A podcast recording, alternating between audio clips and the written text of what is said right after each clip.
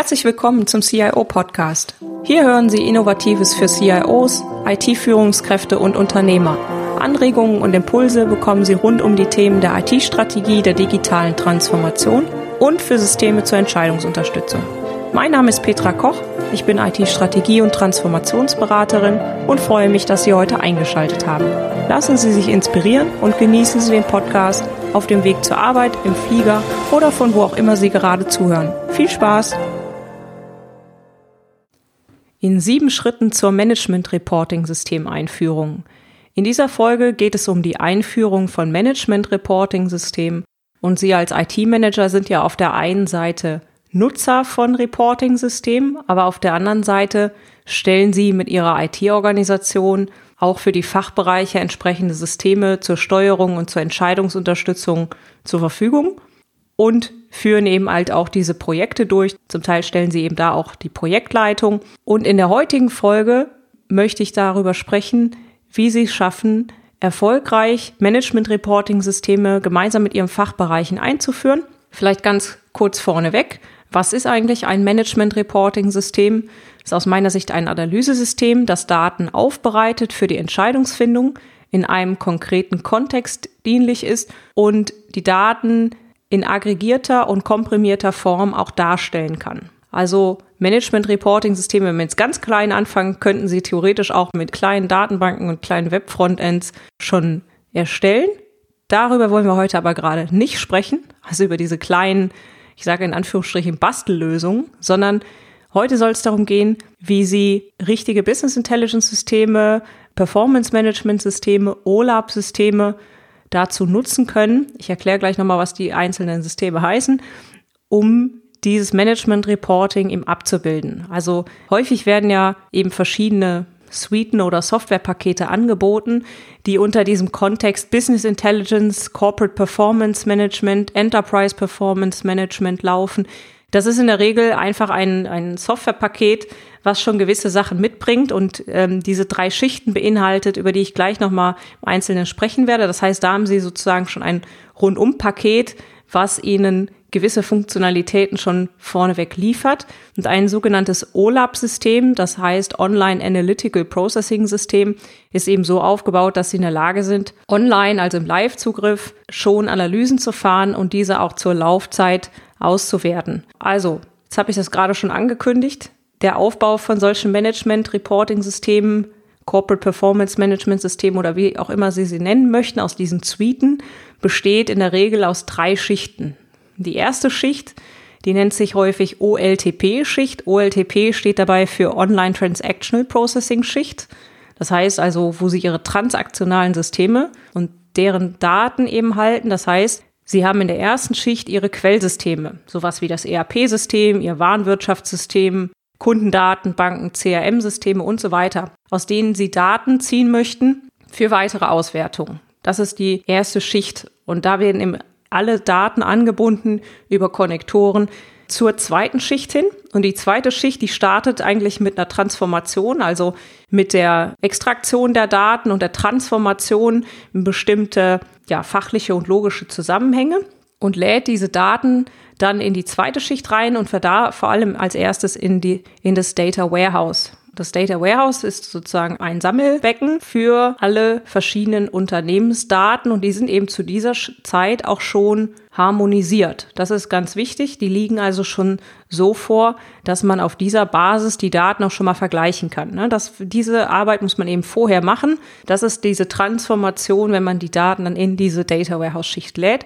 Und auf dieser Basis, auf diesem Data Warehouse basierend, werden dann weitere Auswertungsschritte gemacht. Also das heißt, ich kann aus dem großen Ganzen des Data Warehouses kleinere Teilbereiche rausziehen und nochmal weiter analysieren. Und diese kleinen Teilbereiche, die nennt man Data Marts. Das sind also einzelne kleine Würfel, wo ich bestimmte Datenausschnitte nochmal aufbereiten und ähm, ja, analysieren kann und die eben vielleicht auch für bestimmte Fachbereiche aufsetzen kann. Das heißt, ich könnte mir vorstellen, ich habe zum Beispiel ein Data Warehouse gesamt mit allen Unternehmensdaten, dann habe ich bestimmte Data Marts, zum Beispiel ein Data Mart fürs Finanzreporting, ein Data Mart fürs Vertriebsreporting, ein Data Mart fürs IT-Reporting. Das wäre jetzt mal eine ganz kleine Anwendung. Ne? In den meisten Fällen hat man halt sogar mehrere Data Marts für ein Finanzreporting, allein schon mit Würfeln über Ist-Daten oder über Plandaten und so weiter. Das kann man sich verschieden aufbauen, fachlich konzeptionieren.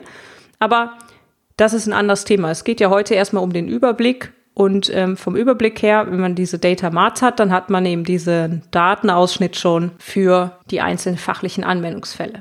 Und dann geht's auch schon zur dritten Schicht, weil aus den Data Marts werden dann die Daten generiert oder Daten auch rausgeholt für die dritte Schicht, die sich BI-Schicht nennt. Und an der Stelle habe ich über diese Schnittstellen die Möglichkeit, die Daten in den Dashboards, Cockpits und wie auch immer man sie nennen möchte, grafisch aufzubereiten und die Daten eben dort auch anzuzeigen für den Nutzer. Also an der Stelle habe ich das erste Mal wirkliche Nutzerinteraktion. Alles davor ist eigentlich in Anführungsstrichen die Spielwiese der IT.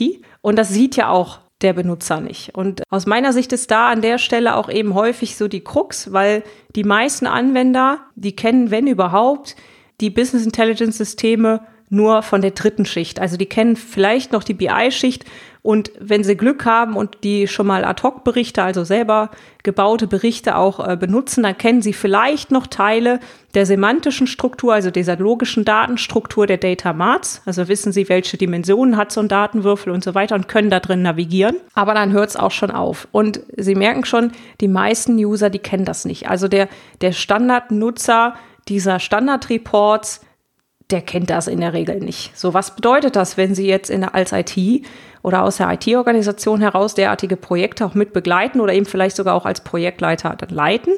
Der Anwender hat ja ein fachliches Problem vor Augen, was er gelöst haben möchte und möchte, dass die IT ihm hilft, dieses Problem zu lösen, damit er später seine Daten hat, um eben bessere Entscheidungen treffen zu können. Und der sieht aber technologisch ja immer nur die Spitze des Eisbergs. Das heißt, der sieht ja, wenn überhaupt, eben oben an der Stelle nur, was die Berichte ihm bieten. Und er weiß gar nicht, was da alles drunter ist. Also diese anderen Schichten kennt er nicht. Und deswegen äh, kann man so schön sagen, das ist für den User auch wie eine Blackbox so ein System.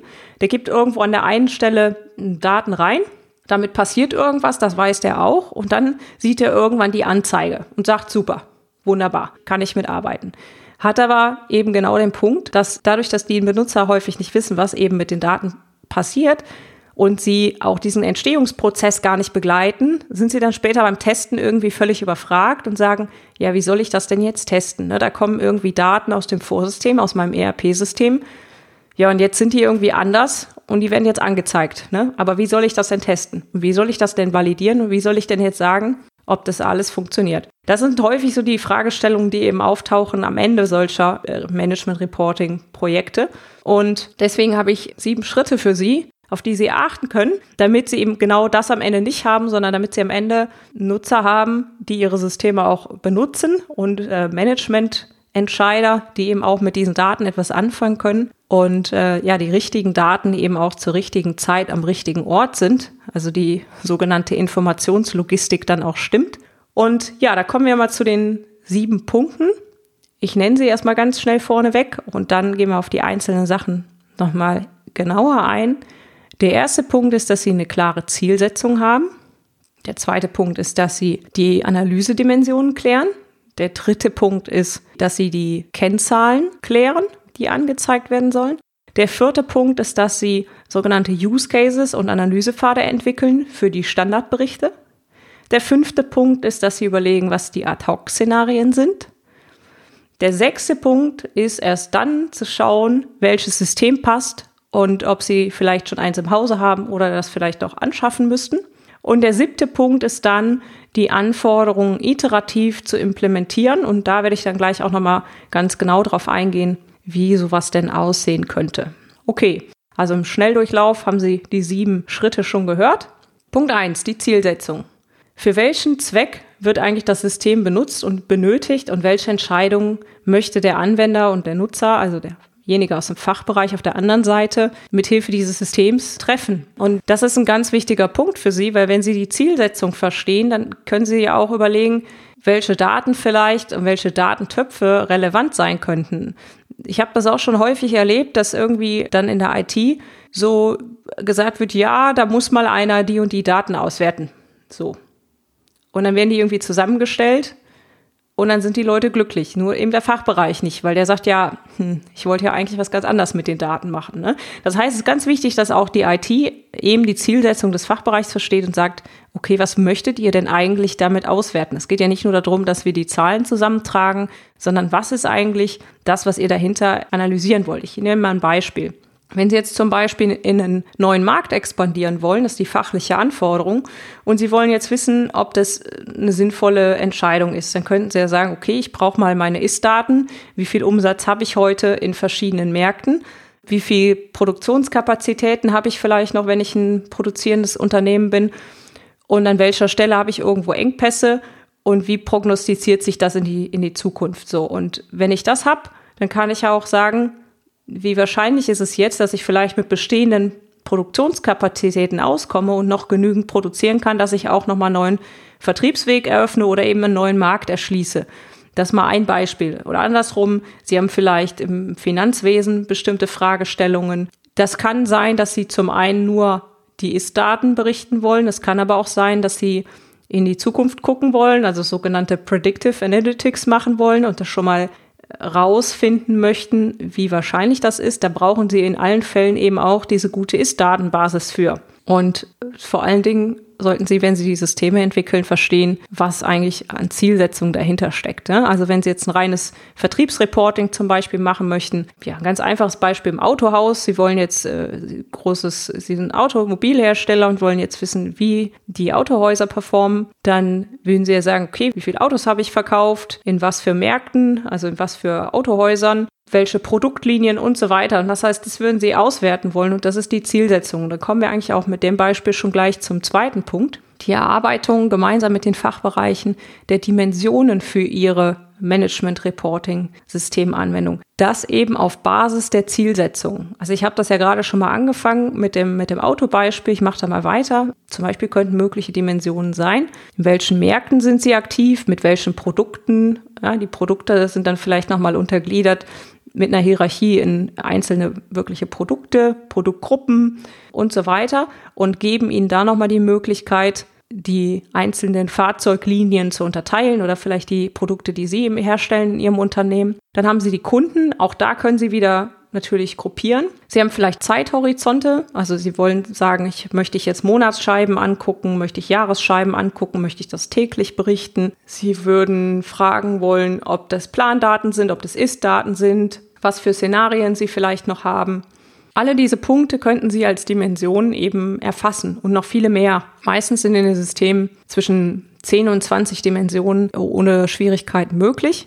Bei mehr sollte man sich überlegen, ob das noch sinnvoll ist und ob man das nicht noch irgendwo komprimieren kann, weil man ja auch, ich sag mal, die Berichte und das alles noch händelbar halten sollte. Und da kommen wir eigentlich auch zum nächsten Punkt. Wenn Sie die Dimensionen soweit klar haben, dann geht das zum nächsten Schritt über zu den Kennzahlen. Und die Kennzahlen sind ganz essentiell, weil das sind ja nachher wieder die, die einzelnen wirklichen Zahlen, die Sie anschauen wollen im Hinblick auf die Zielsetzung als Fachbereich. Und bei der Kennzahlenberechnung ist es wichtig, dass Sie gemeinsam verstehen, wie die Kennzahlen berechnet werden und sich zusammensetzen. Und da ist eben aus der Erfahrung auch immer die absolute Expertise der IT gefragt, weil die Kennzahlen häufig in den verschiedenen Systemen komplett anders berechnet werden. Und das ist eben dann ein Schritt, der muss berücksichtigt werden, wenn es darum geht, die Daten zu transformieren und in das Data Warehouse reinzuladen. Das heißt, wenn Sie da gleiche Kennzahlen haben, die zwar gleich heißen, aber innen drin Äpfel und Birnen sind, dann vergleichen sie am Ende eben auch Äpfel mit Birnen. Und ich sage mal, ein klassisches Beispiel ist die Zusammensetzung des Deckungsbeitrags oder sowas. Ja, das wird häufig eben im einen System so definiert, im anderen System so definiert. Wenn Sie jetzt einfach den Deckungsbeitrag nehmen und den äh, weitergeben, dann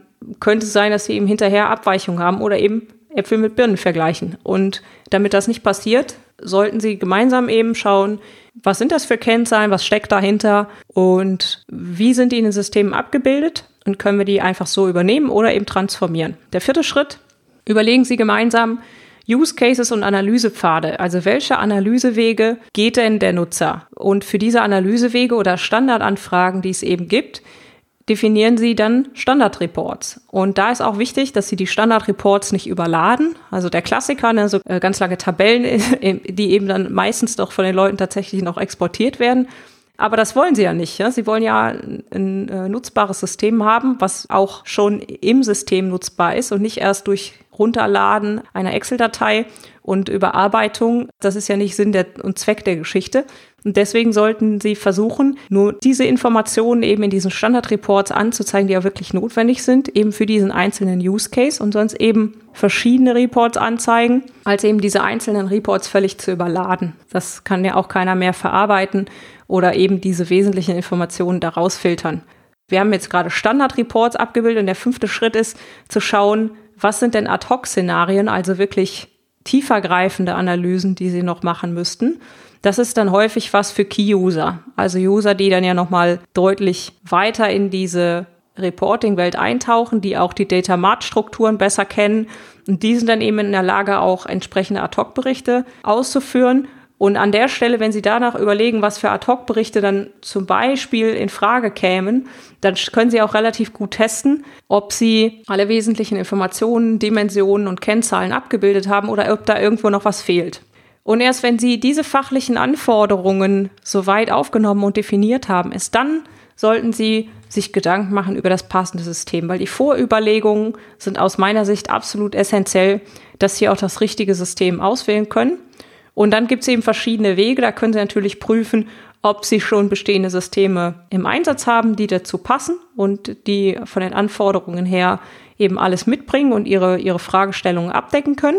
Oder wenn Sie da noch nichts im Einsatz haben und bisher zum Beispiel mit den klassischen Tools der Office-Welt unterwegs gewesen sind, dann ist es natürlich eine gute Sache, mal zu schauen, was eben diese Pakete, diese Corporate Performance Management Systeme und so weiter für Sie bieten und sich dann da eine bestehende Lösung äh, auszuwählen. Wenn Sie das passende System für sich ausgewählt haben, dann ist es aus meiner Sicht absolut empfehlenswert, die Implementierung iterativ, also in Schleifen prototypisch vorzunehmen. Was heißt das jetzt konkret? Sie sollten natürlich auf der einen Seite im Backend, also auf den verschiedenen Schichten, also Schicht 1 und 2, in der OLTP-Schicht mit ihren Quellsystemen und in der Data Warehouse-Schicht mit dem Data Warehouse und den Data Marts, schon konzeptionell die Daten vorbereiten und auch schauen, dass diese Strukturen eben sauber aufgebaut werden. Aber auf, wenn Sie das machen, je nachdem, wie groß die Datenmengen sind und wie umfangreich das Ganze ist, wird das etwas dauern. Und da haben Sie eben immer das leidige Thema, dass man das nicht sieht als Nutzer und als Anwender. Und deswegen ist mein Tipp, bauen Sie diese Datenbasis auf, aber lassen Sie parallel dazu eben schon mal, selbst wenn bestimmte Daten eben noch nicht vorhanden sind, lassen Sie schon mal einzelne Standardberichte entwickeln und einzelne Analysestrecken abbilden und das Stückchen für Stückchen machen und in diesem gleichen Schritt auch schon mit den Anwendern das Ganze testen. Wenn Sie das nämlich machen, dann haben Sie vier große Vorteile. Die Anwender kommen zum einen mit der Software schon in Berührung und lernen die kennen. Ja, das senkt so ein bisschen die Barrieren. Zum Zweiten, sie erkennen die Potenziale und die Möglichkeiten durch die eigenen Erfahrungen, die die sie als Anwender damit machen.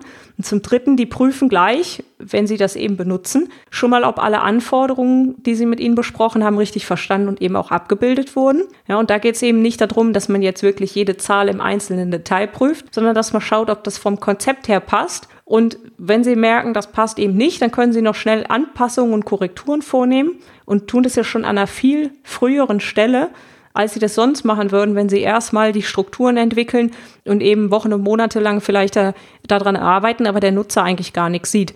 Der vierte Vorteil aus meiner Sicht ist das Endergebnis und die Akzeptanz und Nutzerzufriedenheit. Die wird enorm steigen, weil die ganzen Fachbereiche eben eingebunden sind. Und die sagen dann ja nicht irgendwie, ja, da hat mir jetzt einer so ein System vor die Nase gestellt und jetzt soll ich das irgendwie benutzen, ist aber ganz doof. Sondern die sind ja an dem ganzen Prozess beteiligt gewesen haben mit ihnen zusammen die Dimensionen definiert, haben gemeinsam entsprechende Reports getestet, haben schon mal geschaut, ob das alles funktioniert und eben konnten relativ frühzeitig sich einbringen und sagen, ich habe noch die und die Wünsche. Muss an der Stelle natürlich aufpassen, dass das vom Scope her immer noch passt, aber da kann man das ja eben Schritt für Schritt machen und sagen, okay, in Stufe 1 liefern wir diese Berichte und in der nächsten Stufe die nächsten Berichte und so das Ganze Stück für Stück aufbauen. Ich denke, damit mit diesen sieben Schritten haben Sie gute Möglichkeit, gemeinsam mit Ihren Fachbereichen sehr erfolgreich Management-Reporting-Systeme einzuführen oder wenn Sie schon welche haben, diese eben auch anzupassen oder zu erweitern, wenn Sie da bestimmte neue Anforderungen entdecken.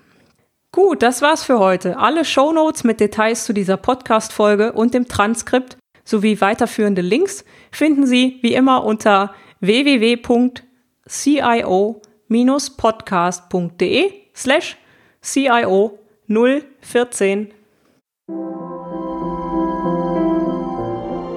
Herzlichen Dank fürs Zuhören. Sie hörten den CIO-Podcast mit Petra Koch. Wenn Ihnen der Podcast gefallen hat, freue ich mich über eine Bewertung bei iTunes. Sie helfen damit, den Podcast bekannter zu machen. Alle Shownotes zum Podcast finden Sie unter www.cio-podcast.de. Dankeschön und auf Wiederhören.